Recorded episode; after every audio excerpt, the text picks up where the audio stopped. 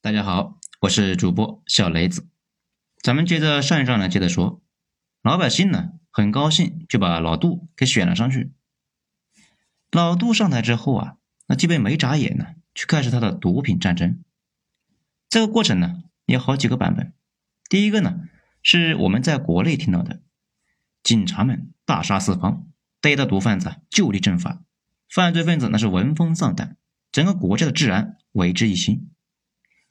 真实的情况跟这个有点像，但是差别那就有点大。咱们呢尽量的客观描述，不做评价，大家自己呢感受。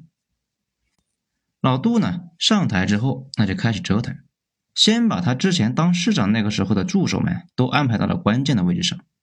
我们上面提到过的那个杀人小队，在他当市长的时候呢，就到处杀人。这一次再接再厉。到了新岗位，百尺竿头更进一步啊！而且呢，为了快速的见效，老杜还授予钓鱼执法。警察们那倾巢而出，到处收毒品，只要对方拿出毒品来，那就一枪爆头，然后拍照。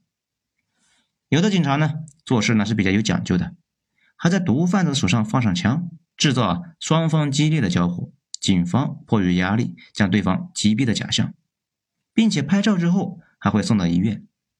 这样呢，一方面显得啊很人道，另外一方面呢，也可以破坏现场。大家知道啊，理论上伪造现场那是非常非常难的。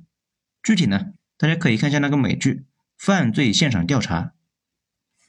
不仅如此啊，这个事后来还进一步的扩散，政府鼓励基层老百姓去枪杀毒贩子，而且呢，这些事都是主要集中在贫民窟和各种村里面。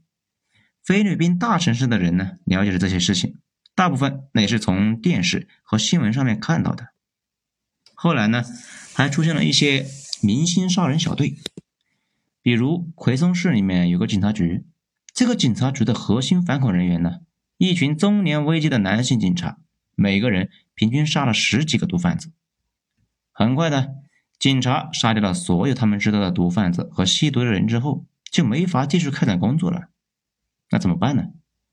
于是就雇佣民间的组织去杀人，明码标价，杀一个毒贩子四百美元，杀一个瘾君子一百五十美元。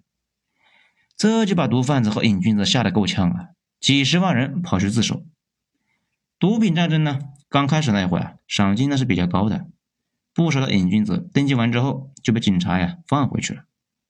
这本来以为没事了嘛，很快雇佣兵那就上门了。一枪干掉，然后去领赏。那段时间大家是慌的要死啊，说是不自首会死，那自首之后啊，就相当于主动暴露，那也会死。这个事呢，就很快引起了巨大的反响。政府呢是迫于压力，修改了奖惩方案，说是啊，一旦有人自首，就不能够放回去。然后菲律宾的监狱里面就人满为患，那都快堆起来了。而且呢。菲律宾的政府说，台湾没少向菲律宾贩毒，已经呢击毙了好几个台湾人了。这看来呀，弯弯不仅擅长搞诈骗，而且呢还有其他的致富小技能呢。有记者说呢，警察把不是毒贩子的人给杀了。有人权组织说啊，警察是抓人的，怎么能够杀人呢？最起码那应该交给法院吧。甚至呢，有记者曝光，菲律宾有不少的警察本来呢就是毒贩子。这些警察呀，在毒品战争中表现的过分积极，到处杀人，主要是为了掩盖自己贩毒这个事实。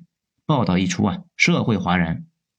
然后这些人也被警察给杀了，死后还在身上找到了毒品和枪。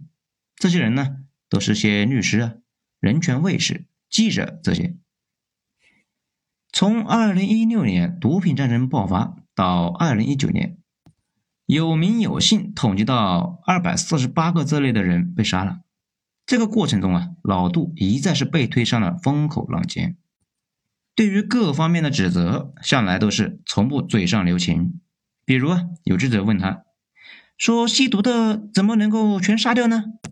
全世界都只抓贩毒的，为什么要杀吸毒的呢？他说，吸毒的人脑子已经坏掉了，救不好了，不如呢扔到马尼拉湾去喂鱼。甚至呢，奥巴马指责他杀记者的事情，他呢也给怼回去了。这在美国和菲律宾的历史上那非常少见呢。要知道，菲律宾很少干忤逆美国的事情。这次怼完之后啊，美菲的关系那也降到了冰点。那这个战争的结果是怎样的呢？讲到这里啊，大家可能就纳闷了：菲律宾现在到底是怎么样了？咱们说这个之前呢，以为这么大的力度应该有效果吧？但是啊，查国内的新闻发现并没有靠谱的说法。但是呢，等我把国内外的新闻都看了一遍之后，陷入了深思，因为我也不知道到底怎么样了。从现在的各种迹象来看，菲律宾贩毒最大的问题，那不是毒贩子多啊，而是真正的大佬在幕后。道理呢不复杂，基层毒贩子都是一些经销商，他们背后啊有好几个大的总店。这些大佬呢，把毒品从海外弄进菲律宾，然后再由毒贩子卖到全国各地。那谁是幕后的大佬呢？没人知道。反正呢，现在有一点很明确：菲律宾大部分的毒品都是直接从海关上岸的，经常呢通过救护车和军车来拉毒。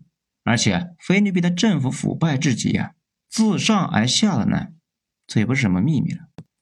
所以呢，老杜禁毒这个事，在菲律宾的内部一直是反对声浪，那非常的高，而且呢，效果成迷。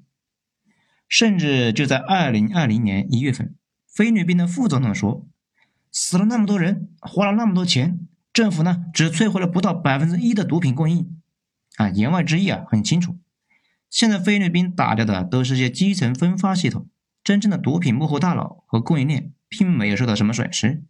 还在往菲律宾倒腾毒品呢。